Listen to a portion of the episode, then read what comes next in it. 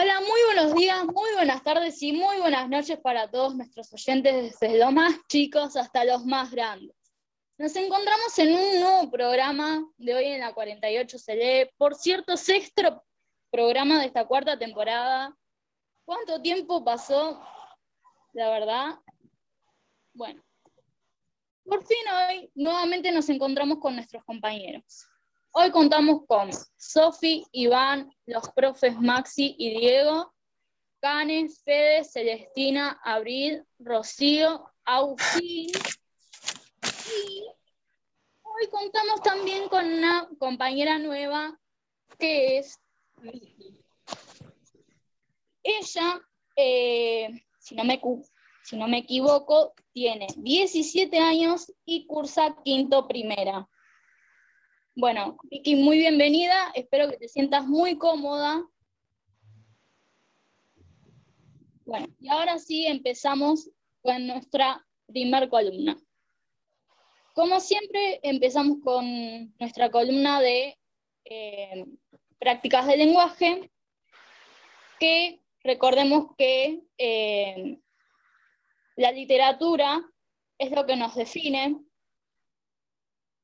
nos hace aprender fácilmente, sin que nos demos cuenta, porque cuando leemos eh, aprendemos, y también nos ayuda a expresarnos y nos abre el camino hacia la imaginación.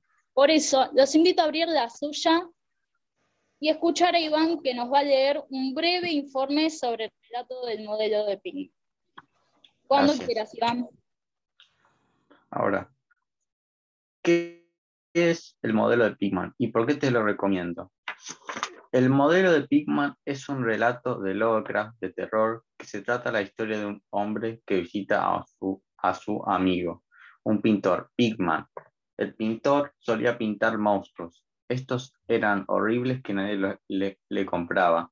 Las pinturas, las pinturas, hasta que el protagonista descubre la horrible verdad. ¿Por qué te lo recomiendo? Es un, es un relato bien narrado y entretenido e impresionante.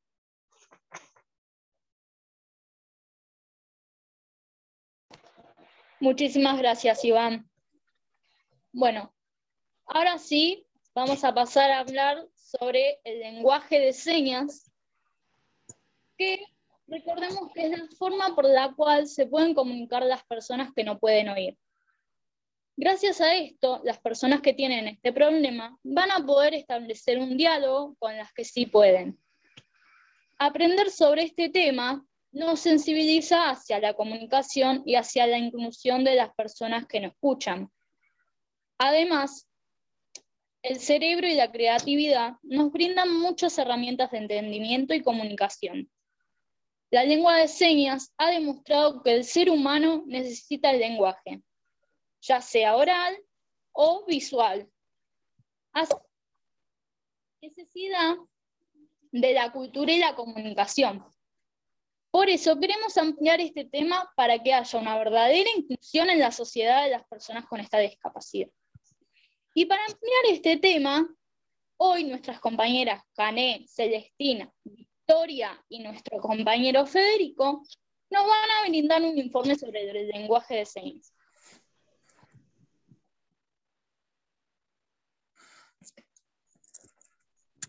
Quieran, chicos. Hola, ¿cómo andan? Bueno, primero que nada les voy a decir cómo es el origen de la lengua de señas y después voy a ir a los beneficios para la salud. Bueno, su origen puede remontarse a las primeras escuelas para sordos de Buenos Aires, entre los años 1880 y 1910. Eh, la Bartolomé Ay Rolo.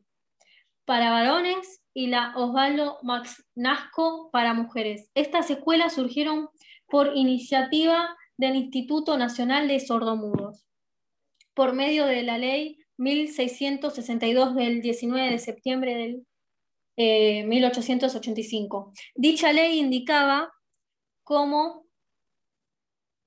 fin que se engañen a los sordomudos a usar las palabras puesto que si no permanecerán en un estado de incapacidad moral e intelectual. En ese momento no eran usadas durante las clases, pero los estudiantes fueron desarrollándola y las usaban por fuera de estas. Los alumnos de ambas escuelas habían desarrollado lenguas distintas. En 1912 se conformó la primera asociación de la comunidad ASAM, Asociación de Sordos de Argentina, en el que se incorporaron gradualmente gran parte de los alumnos de ambas escuelas y formaron distintos tipos de lazos sociales, incluyendo la formación de nuevas familias. Eh, el primer diccionario de la lengua de señas argentina fue publicado por la doctora Mazzone en 1993. Y ahora les voy a hablar de los beneficios para la salud. El primer beneficio es que te puede ayudar a ser más carismático y carismática. Una investigación de la Universidad de San Diego demuestra que el aprendizaje de la lengua de signos mejora la comunicación no verbal, la cual es uno de los componentes del carisma. Eh, el segundo ejemplo es que te hace mentalmente más ágil. investigaciones de la Universidad RIT constatan que la exposición temprana a la lengua de signos mejora las habilidades mentales relacionadas con las funciones ejecutivas. El tercero es que te frena el avance de, la artritis. Eh, organizaciones de México y Chile han puesto en marcha con éxito proyectos de aprendizajes de sus lenguas de señas en personas mayores, obteniendo los mismos resultados que las, que las terapias tradicionales. Y el cuarto ejemplo es que mejora la visión periférica. universidades del Reino Unido y Francia evidenciaron que el aprendizaje de la lengua de signos mejora la velocidad de, respuesta en la visión periférica, incluso en la adulta, útil para la condición, conducción o los deportes. Y el último ejemplo es que eh, potencia tus habilidades artísticas. Las personas que aprenden lengua de signos tardan hasta un 35 menos de tiempo que las personas oyentes en encontrar los puntos más significativos de las obras de arte o descubren nuevos significados en la poesía.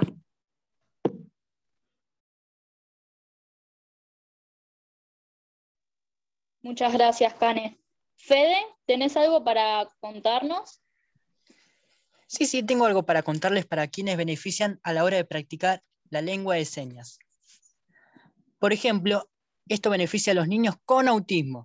En el caso de los niños, estudiar lengua de signos se convierte en una excelente opción, esto debido a que se trata de una alternativa al habla. También es ideal para los bebés. Los bebés lloran con mucha frecuencia y en multitud de ocasiones los padres no saben cuáles son las causas de su incesanto llanto. Esto provoca que algunos progenitores decían estudiar lengua de signos, esto para enseñársela a sus hijos, ya que los bebés son capaces de comunicarse con gestos desde los seis meses de edad.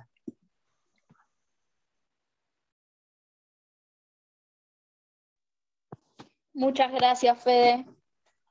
Bueno, y ahora nuestra nueva compañera Vicky eh, tiene algo para contarnos sobre este tema. Bueno, yo lo que voy a hacer son dos preguntas, que es eh, por qué es importante aprender el lenguaje de señas, ¿no? Bueno, es interesante saber el lenguaje de señas ya tanto para, para brindar cariño, para brindar atención y para que tenga apoyo las gente, ¿no? Gentes y niños, ¿no? Como dijeron, para brindar apoyos con ellos y para poder comunicarnos con ellos. Hoy en día, como se verán, ¿no? Hay gentes con lenguas de señas que vemos también y también estaría bueno aprenderlo también para comunicarnos con ellos también. Y mi otra pregunta es, ¿cuántos tipos de lenguaje de señas hay? Hay, en total, hay 300, 300 diferencias de lenguaje de señas. En cada país tiene su, tiene su,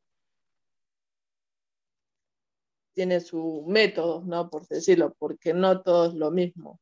Así que nada, eso nomás, que hay más de 300 lenguas de señas, ¿no? En cada país. Muchísimas gracias, eh, Vicky.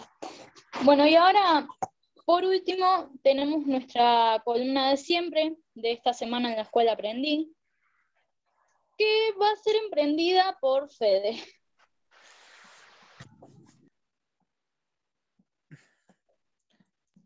Muchas gracias, Sofi. Muchas gracias, Sofi. Disculpe. Esta semana aprendí con la profesora de Trabajo y Ciudadanía sobre la lucha de los trabajadores por un salario justo, tener una jornada laboral de ocho horas y tener el reconocimiento legal de las organizaciones obreras. Y también un factor muy clave para poder progresar como sociedad de manera igualitaria es sobre la lucha de los derechos de las mujeres.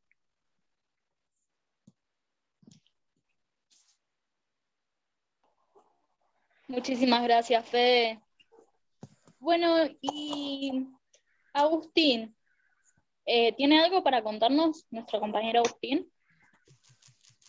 Sí, esta semana aprendimos con la profe historia lo que serían los encuadres y desencuadres eh, de arte, perdón. Eh, lo que serían los encuadres y desencuadres de una fotografía. Hay un montón de tipos horizontales, verticales. Hay muchos métodos. También aprendimos las, cómo transformar de un dibujo de cualquier dimensión a un mural, que eso está muy bueno también y vamos a poder hacer un dibujo en la escuela. Si sigue las clases presenciales, vamos a hacer un logo. Bueno, buenísimo. Ahí tienen una característica buena de que estemos presencialmente en la escuela. Bueno, ustedes tenés...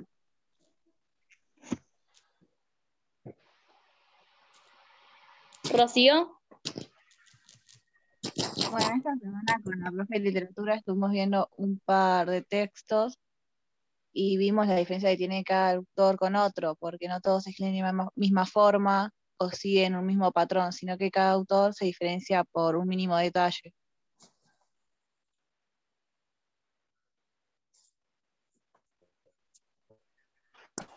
Te hago una pregunta. Repetime de vuelta porque mucho no se entendió. ¿Cómo es eso bien?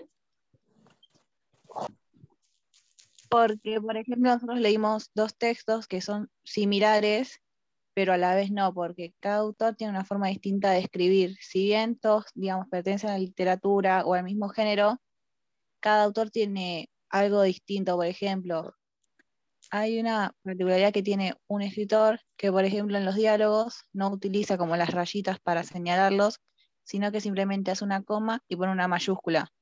Y por ahí otros autores sí usan la rayita de diálogo para mostrar todo. Ah, ah, mira. Muy, muy interesante.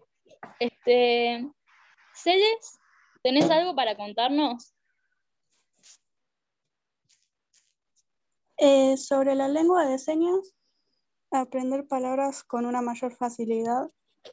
Los niños que estudian lengua de señas ponen en marcha el área del cerebro realizada con el aprendizaje de símbolos. Es por ello que conocer este tipo de lenguaje hace que sea más sencillo aprender nuevas palabras y conocer una gran variedad de vocales, de vocablos.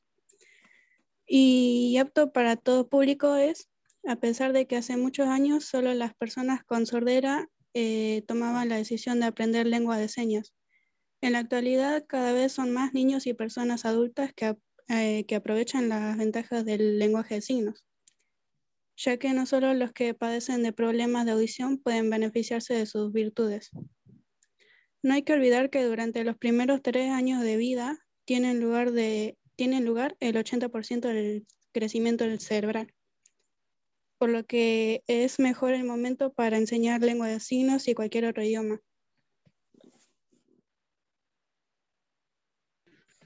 Muchísimas gracias, Celes. Vos sabés, Sofi, Sí. que, que me quedé con lo que decía Victoria de, de la importancia de, de saber, ¿no? A mí me tocó hace un par de años eh, trabajar en una escuela, mi primer año que empezaba en la docencia, y tenía varias chicas eh, sordomudas. Y nada, un desafío porque yo no conocía, no podía comunicarme, eh, a veces la intérprete no iba, la traductora tampoco. Entonces yo tenía tres chicas que necesitaban comunicarse conmigo y no teníamos forma de, del intercambio, ¿no? De, de saber si entendieron, si me siguieron. Eh, más bien, eh, uno va aprendiendo después las técnicas, ¿no? De usar colores, de, de, tratar de mirarla de frente, de vocalizar para que te puedan leer los labios. Pero esa falta de conocimiento del lenguaje de señas, si hubiera sabido por lo menos lo básico, ¿no? Para por lo menos eh, saber o comunicarme si, si, voy bien o si no se perdieron, me hubiera ayudado un montón. Eh, me, quedaba en eso, ¿no? Lo que decía Victoria, la importancia. Uno no sabe a dónde va a ir a parar, o para qué caminos o con qué personas se, se va a encontrar, pero lo más inclusivo que hay es eso, me parece, ¿no? Conocer por ahí las dificultades que puede presentar el otro. Eh, obviamente que no vamos a ser especialistas, pero conocer un poquito, ¿no? Lo, básico. Eh, me quedaba con eso nomás. Sí. Y bueno, yo, escuchándolo a ustedes lo que estaba diciendo, eh, me sonó una, una pregunta. Y usted, que no sabía cómo, digamos, relacionarse, por así decirlo, con esas chicas o alumnas que, que, no escuchaban y hablaban con el lenguaje de señas. ¿Cómo logró usted eh, relacionarse con estos chicos? Mirá, lo que me ayudó por ahí que eh, alguna alumna que ya cursó otros años con ella, como que eh, se puso a aprender para poder inter interactuar con ella. Entonces, eh, bueno, era Ruth, que se llamaba, y ella me ayudaba. Siempre que estaba, me ayudaba. ¿sí? Mi problema era ponerle que si ella bien tiene maestras integradoras, traductoras, su horario terminaba a las 5, y yo en esa escuela estaba hasta las 6 y cuarto, 6 y media. Entonces había una hora que yo estaba sola con ellas. Entonces la comunicación a veces era imposible, ¿no? Más de levantar el dedito, mirarla a ver si se entendió o no, eh, si habían podido completar con la tarea o no pero eh, era un desafío, era un desafío. Como que las primeras horas... Eh, sí, pero a ver, en matemática, que es más abstracto, eh, se complica. Eh, de hecho, a ver, a, la mayoría que está acá, matemática les cuesta, y yo se lo explico, se lo explico y le vuelvo a hablar de diferentes formas para que lo entiendan. Imagínense una chica sordo-muda, que ve símbolos, ¿sí? o que estoy trabajando con ángulos. ¿Cómo le indico que alfa es un ángulo? ¿sí? Ella conoce la letra A, pero la letra alfa, que yo le quiero identificar, que es un ángulo, eh, nada, son más códigos que, que, tienen que incorporar y a veces hasta la misma traductora no entiende cómo bajárselo. Es un desafío en muchas materias. Eh, tenían música, le hacían ir a música. Eh, nada, eh, hay algunas cosas que, que, a veces esto de la inclusión hay, hay, hay un abuso, pero bueno, me parece importante conocer el lenguaje, ¿no? Por lo menos para lo mínimo, comunicarse para lo mínimo. Ojalá uno pudiera, tendría que ser obligatorio en los profesorados, hoy por hoy, ¿no? Pero bueno, así era. Sí, igual con respecto a, a, la música, tienen una posibilidad de, de acceder a través de vibraciones. No, no, sé bien cómo, cómo, funciona, pero tienen, tienen posibilidad también de, de aprender la, la música. No sé en la escuela cómo, cómo, lo trabajaban, pero, pero sí, supongo que también el profe necesita estar preparado. Con para, las vibraciones. Claro, para poder afrontar esas, situaciones. Yo pensaba, digo, también a veces, muchas, muchas veces en esto de la comunicación y el diálogo, ¿no? Incluso entre nosotros nos cuesta a veces entendernos, ¿no? Eh, y en el diálogo intergeneracional también se hace se hace difícil porque utilizamos distintas palabras, porque por ahí le damos distintos significados a las mismas palabras. Y, y algo que vos decías, Maxi, que, que, estoy de acuerdo, digo, es poder conocer al otro siempre es importante para lograr una mejor comunicación, eh, conocer cuáles son las inquietudes y las necesidades eh, del otro también, eh, incluso entre quienes tenemos la posibilidad de hablar y escucharnos, siempre está está buenísimo no partir del prejuicio, ¿no? Al, momento de, hablar y de comunicarnos, sino tratar de, de buscar la forma de compartir significados eh, de las palabras. Me parece que, va, o por lo menos esto me, me, empezó a dar vuelta en la cabeza a medida que, que escuchaba con respecto al informe, de, al muy buen informe que armaron de, de lengua de señas.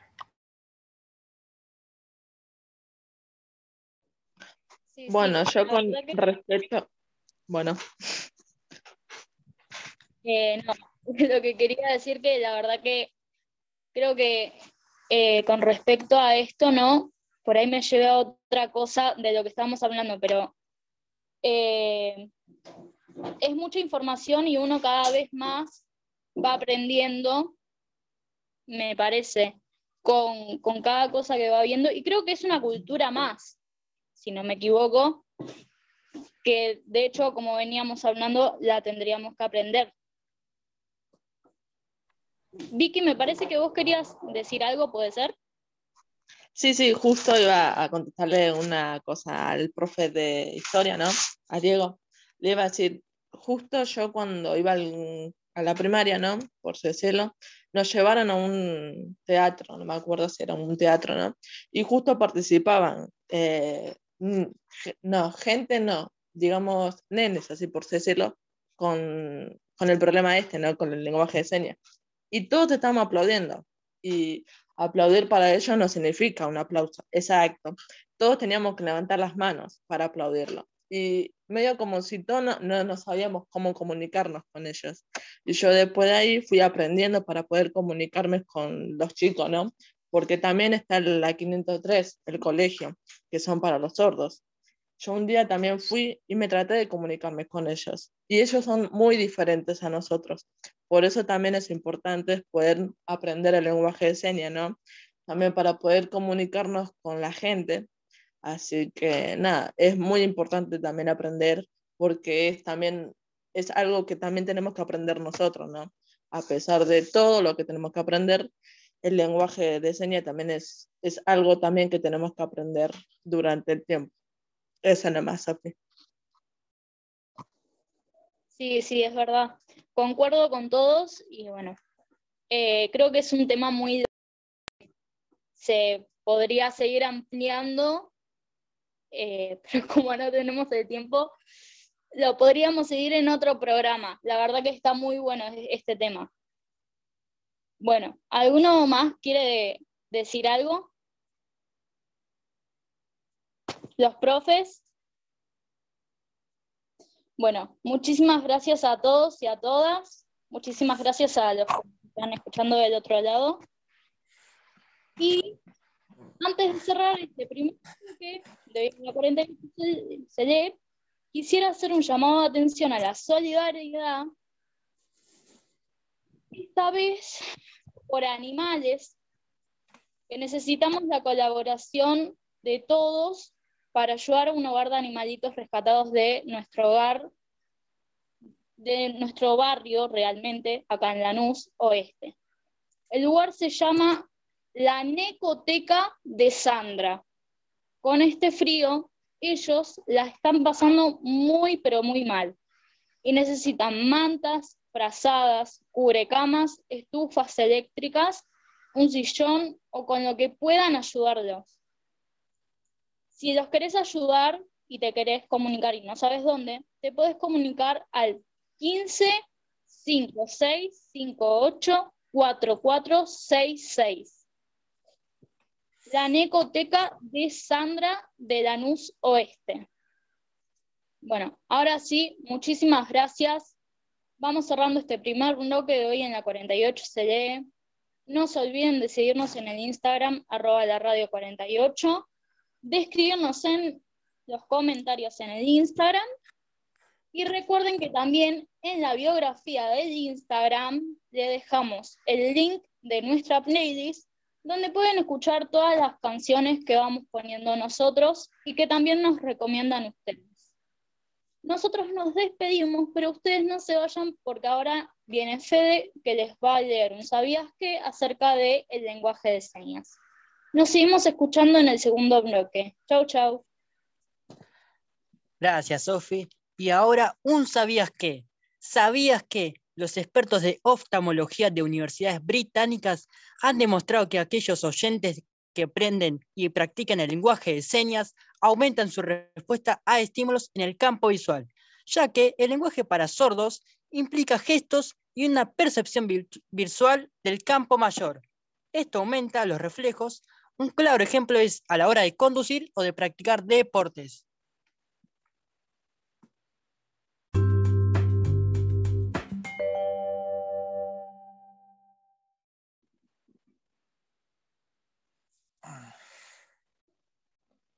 Hola, buenas tardes, bienvenidos al segundo bloque de este sexto episodio y cuarta temporada de Hoy en la 48 se lee.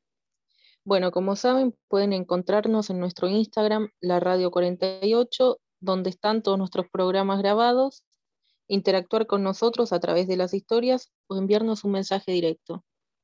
También pueden encontrar en nuestra biografía el link para acceder a la playlist de la radio, la cual actualizamos regularmente y también agregamos algunas canciones recomendadas por ustedes.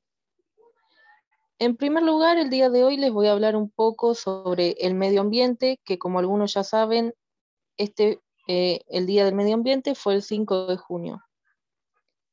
En 1972, la Asamblea General de las Naciones Unidas fue encargada de establecer el 5 de junio como el Día del Medio Ambiente, con el fin de concientizar a la población mundial sobre la importancia de los recursos naturales y su preservación.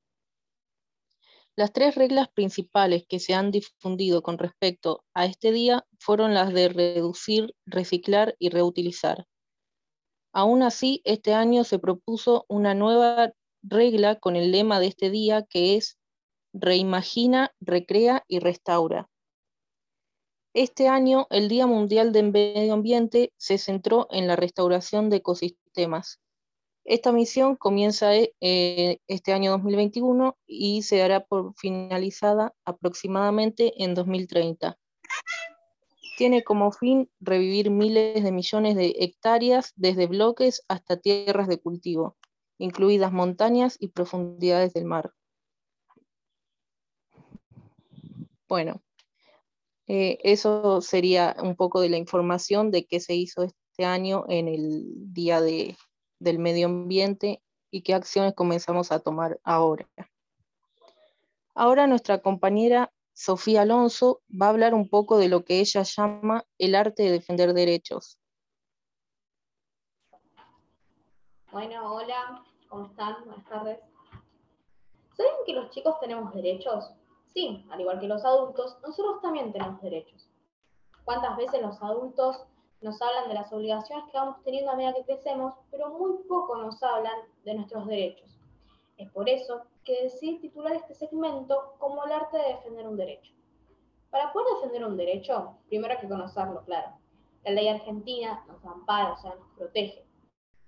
Pero ¿sabemos cómo, o mejor dicho, de qué forma estamos protegidos? La ley 26.061 dice que las niñas, niños o adolescentes tienen derecho a ser oídos y atendidos, cualquiera sea la forma en que, se manifiesten, en todos los ámbitos. En este caso, voy a hablar de los derechos que tenemos nosotros como estudiantes, porque creo que son pilares importantes en el derecho del niño, el derecho a la educación y la libertad. El artículo 15 de esta ley nos habla y nos dice que como niños, niñas adolescentes tenemos el derecho a una educación pública y gratuita, atendiendo a su desarrollo integral, su preparación para el ejercicio de la ciudadanía, su formación para la convención democrática y el trabajo, representando su identidad cultural, su lengua de origen, su libertad de creación y su desarrollo máximo en sus autoridades, competencias individuales, fortaleciendo los valores de la solidaridad, respetando por los ambientes tienen derecho a pasar y permanecer en un establecimiento educativo cercano a su residencia. Por ninguna causa se podrá restringir el acceso a la educación. Las niñas, niños y adolescentes con capacidades especiales tienen los mismos derechos y garantías.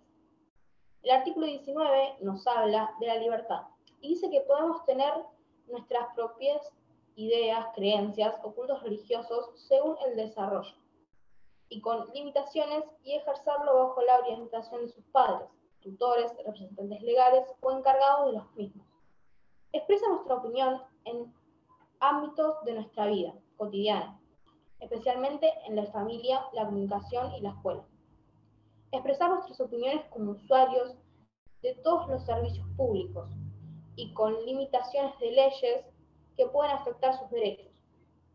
Tenemos derecho a la identidad personal, sin más límites que los establecidos en el ordenamiento jurídico vigente. No podemos ser privados de ella ilegalmente. La privación de vida personal entienda como ubicación donde no pueden salir por su propia voluntad. Ojo, entiéndase bien que hablo en estos contextos normales de vida. En este momento estamos atravesando un momento muy delicado y lo mejor es quedarse en casa cuidándose y cuidar a los tuyos.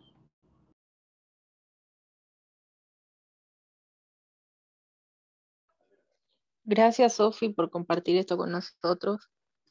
Eh, bueno, ahora nuestra compañera y conductora del primer bloque, Sofi Telep, va a darnos una introducción del Día de la Ancianidad. Muchísimas gracias, Abril.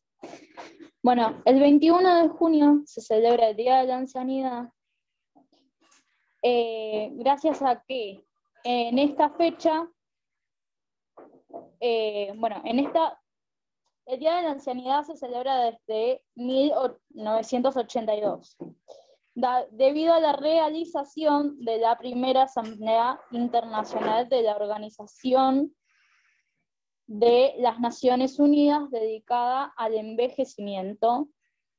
Eh, al envejecimiento. Una persona mayor es la que tiene 60 años o más. Y estas personas, como todas, tienen derechos. Estos son la dignidad, el bienestar y el cuidado, el buen trato y la atención preferencial, la protección judicial efectiva, el, respeto, el respeto y valorización de la diversidad cultural, derecho a la participación e integración comunitaria, entre muchísimas otras.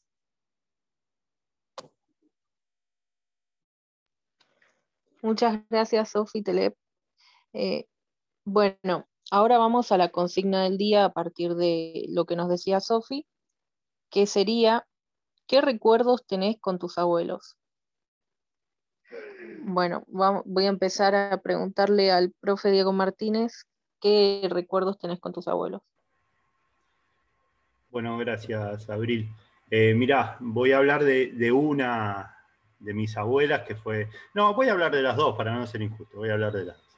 Eh, una fue la que, la que me crió, mi mamá trabajaba, así que de chiquito eh, estuve con ella, compartí mucho, me crió, ella vivió hasta los 94 años y tengo presentes dos momentos, dos momentos que, a mí me marcaron eh, y ya me empiezo a emocionar, como un pavote que soy, eh, que me marcaron, mi abuela eh, nunca fue militante política, pero siempre fue profundamente peronista.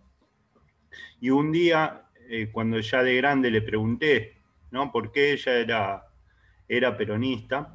Y ella me dijo algo que, me impactó, que me marcó, ¿no? Y me dijo, porque a partir de esa fecha el patrón no me pudo pegar más. Y me, quedé, me quedé choqueado, ¿no? Me, pareció impactante y una historia de vida y, desde qué lugar se explica la política muchas veces eh, familiar y, muchas veces de lo cotidiano, ¿no? Mi abuela no tenía una formación política ni militante, sino simplemente una formación de, vida. Y por otro lado, el, segundo recuerdo con ella es cuando se empezó a quedar ciega, ella ya de grande estaba, estaba muy cieguita, eh, y ella me cocinaba, me cocinaba siempre un, un revuelto de, verduras con cebolla que a mí me gustaba mucho y como yo era el, nieto al que había criado, era como un poco el mal criado también y una vez le puso mucha sal, pero mucha sal. Y yo me di cuenta que ella no había visto, que no vio la cantidad de sal que había caído. Y no le pude decir, me lo comí igual. Eh, no, no le pude decir nada porque sabía que se iba a poner mal. Yo me estoy emocionando porque la recuerdo, pero eh, nada, es un recuerdo para mí lindo y fuerte a la vez, porque no la quise hacer sentir mal, pero me, habrá hecho subir la presión como loco por la cantidad de sal que tenía.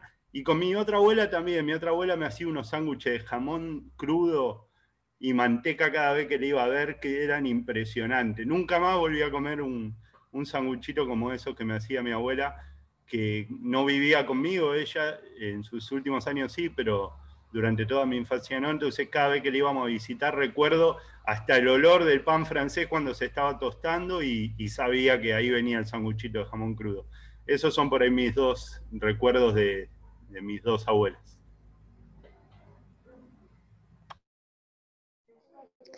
Gracias, profe, por compartir esa experiencia, que son temas también para algunos sensibles.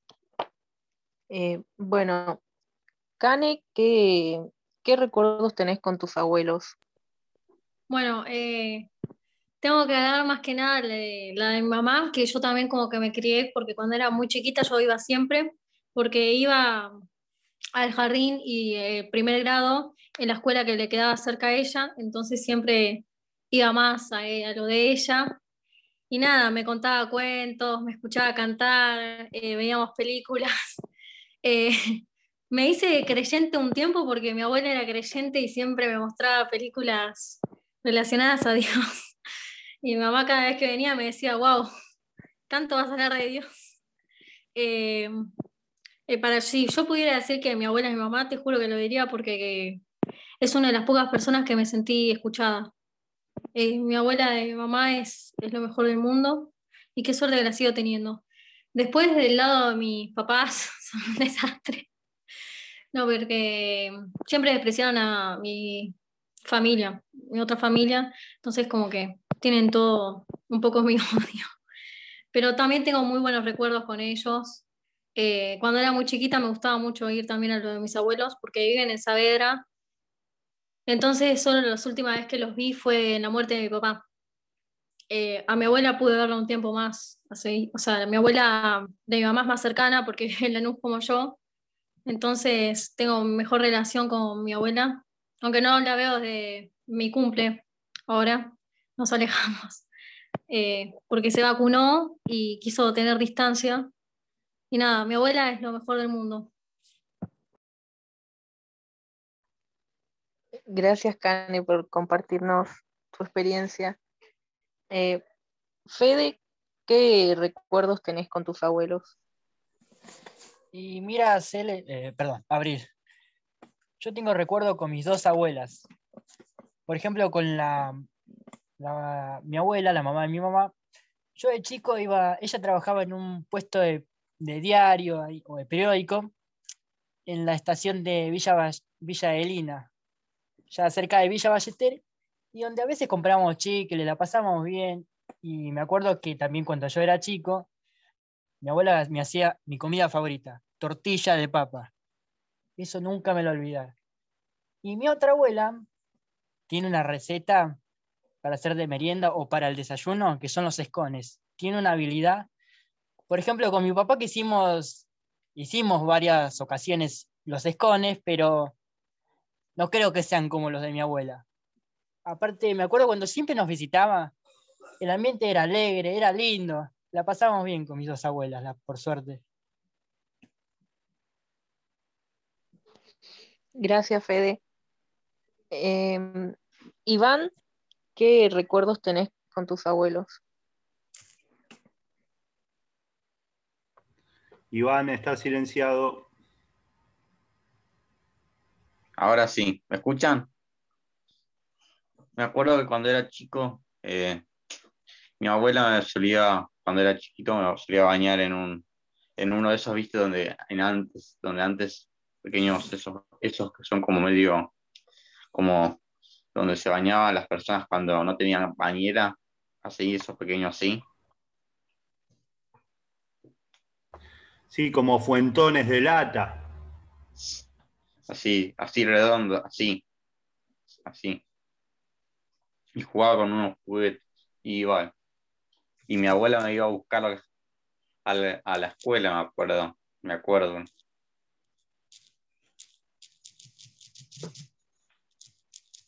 Y eso. Gracias, Iván. Eh, bueno, ahora al profe Maxi, ¿qué, qué recuerdos tenés con tus abuelos? Hola, ¿cómo estás, Abril? Eh, recuerdos, tengo muchos, pero así pequeños, ¿no? Momentos. Eh, yo, abuela, conocí una sola, eh, del lado de mi mamá, y por ahí recuerdo cuando subí a su casa el, el olor a, a tabaco. ella fumaba con, con pipa y el olor a tabaco cuando entraba eh, era característico de estoy en la casa de la abuela. ¿Viste? Cuando sentís ese olor, sí, acá está mi abuela, cuando sentís el olor a, a tabaco. Eh, recuerdo los domingos que siempre jugaban al bingo, juntaban todos y jugaban al bingo, domingo a la tarde, jugaban por 10 centavos. Decía, ¿para qué? Por 10 centavos no es nada. Pero bueno, era el momento. Era, era sentarse y, y jugar, no pasar un momento. Eh, la fiesta, ¿no? Año Nuevo, que se juntaban todos, ahí, ahí sí que vos veías tíos, aparecían primas nuevas, gente que nunca veía en el año, bueno, era, era el momento, ¿no? Las reuniones familiares en la casa de la abuela. Una de las dos fiestas en la casa de la abuela, era, era la tradición.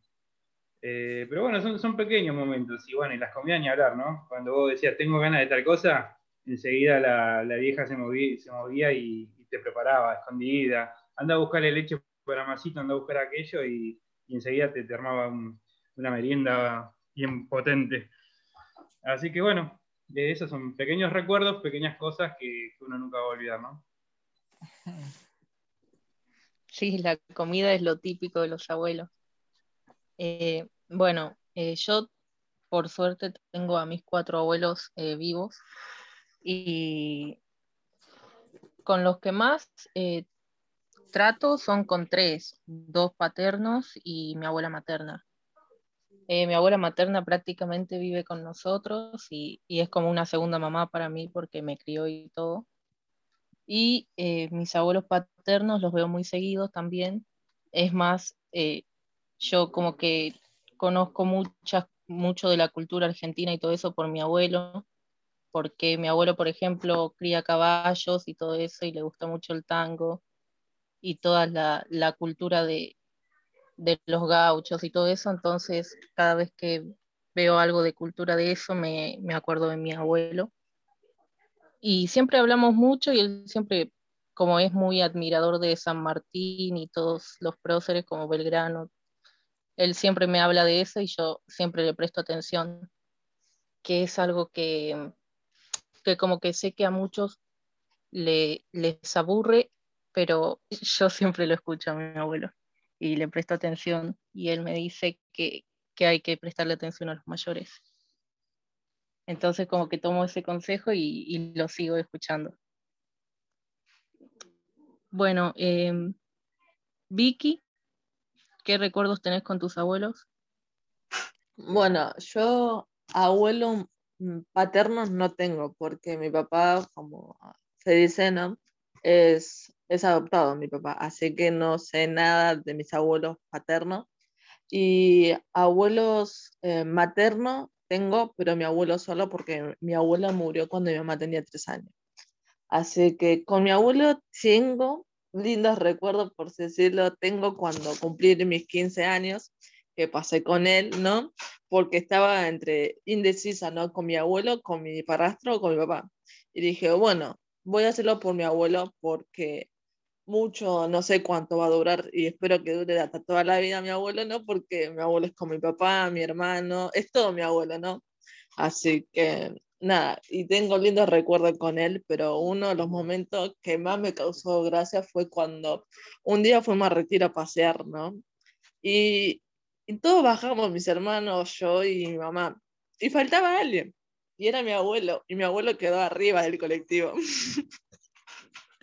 pero porque se le había caído el documento, la sube y el, y el carnecito del PAMI al costado del asiento.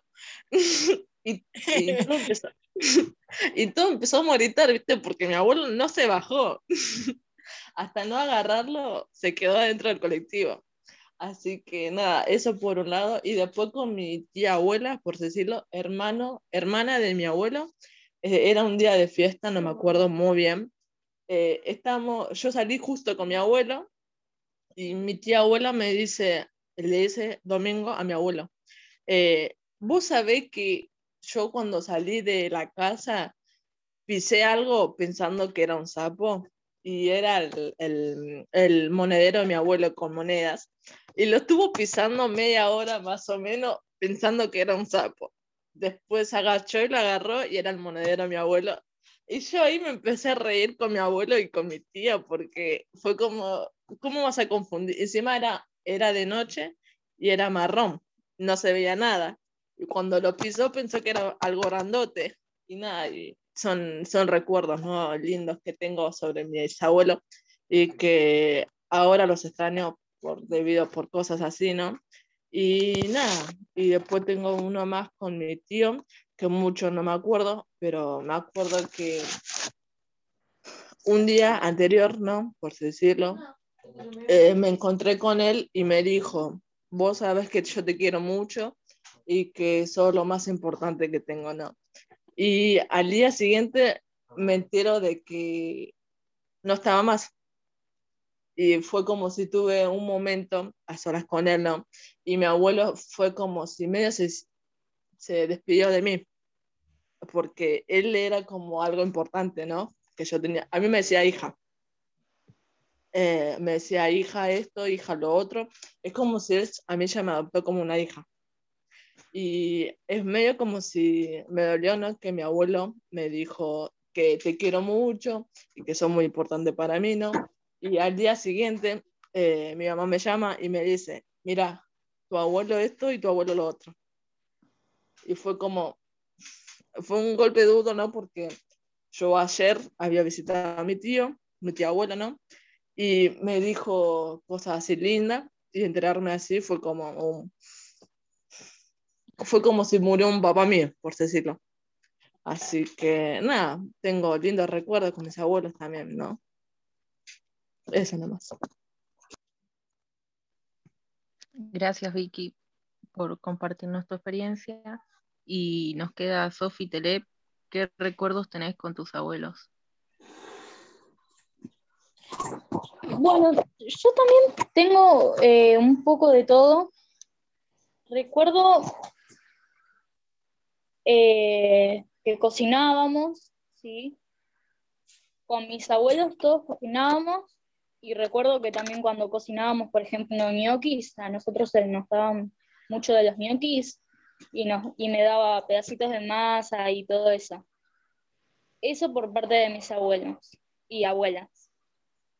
Y de mi bisabuelo, que también estuvieron hablando un poco, recuerdo que cuando iba a la casa, mi bisabuelo Miguel, siempre, pero siempre, eh, cuando entraba a la casa sentía olor como a saumerio.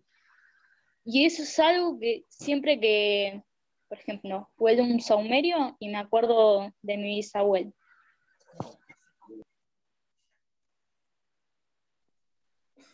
Gracias, Sofi. Eh, bueno, que son lindos recuerdos y también nostálgicos los que tenemos con nuestros abuelos. Y, bueno, es un tema bastante fuerte también para algunos, así que por eso no todos nuestros compañeros participaron. A mí me hizo acordar, perdón, Abril, eh, Sofi me hizo acordar de cuando comíamos pasta en la, en la escuela, en la casa de mi, de mi abuela. Eh, cuando comíamos gnocchi, los 29, ella nos ponía plata eh, abajo de, del plato. Si terminábamos todo, levantábamos el plato y nos ganábamos el dinero que, ella, porque ella decía que comer gnocchi los 29 traía suerte, entonces eh, jugaba un poco con eso. Y cuando comíamos ravioles, eh, ponía en algún plato, iba una hoja de laurel, y al que le tocaba el laurel mezclado con la salsa tenía que lavar los platos. Eso ahí no tenía mucha suerte como en el tema de los gnocchis, si te tocaba el laurel, a lavar los platos. Era como un juego que nos proponía la vieja. Sí, eso estuvo bueno.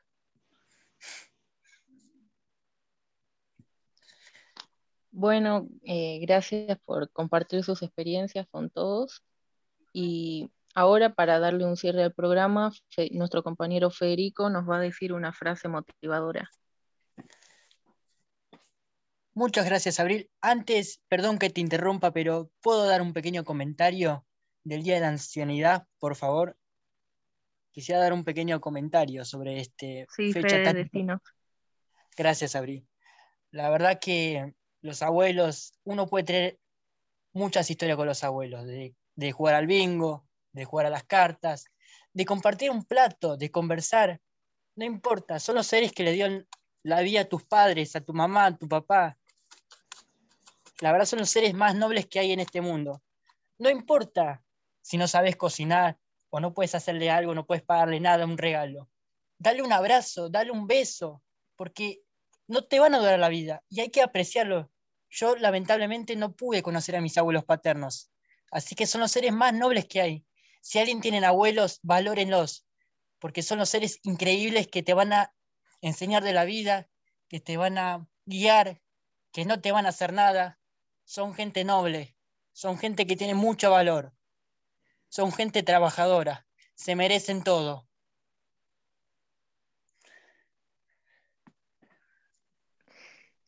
Gracias, Fede. Estamos de acuerdo también con lo que estás diciendo.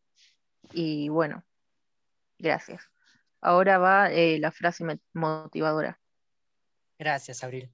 Y ahora, esta es una frase dedicada para una amiga que es un gran ejemplo a seguir, sobre su impresionante fuerza de voluntad que muestra en cada obstáculo que se le acerca. El pesimista ve la dificultad en cada oportunidad y el optimista ve la oportunidad en cada dificultad.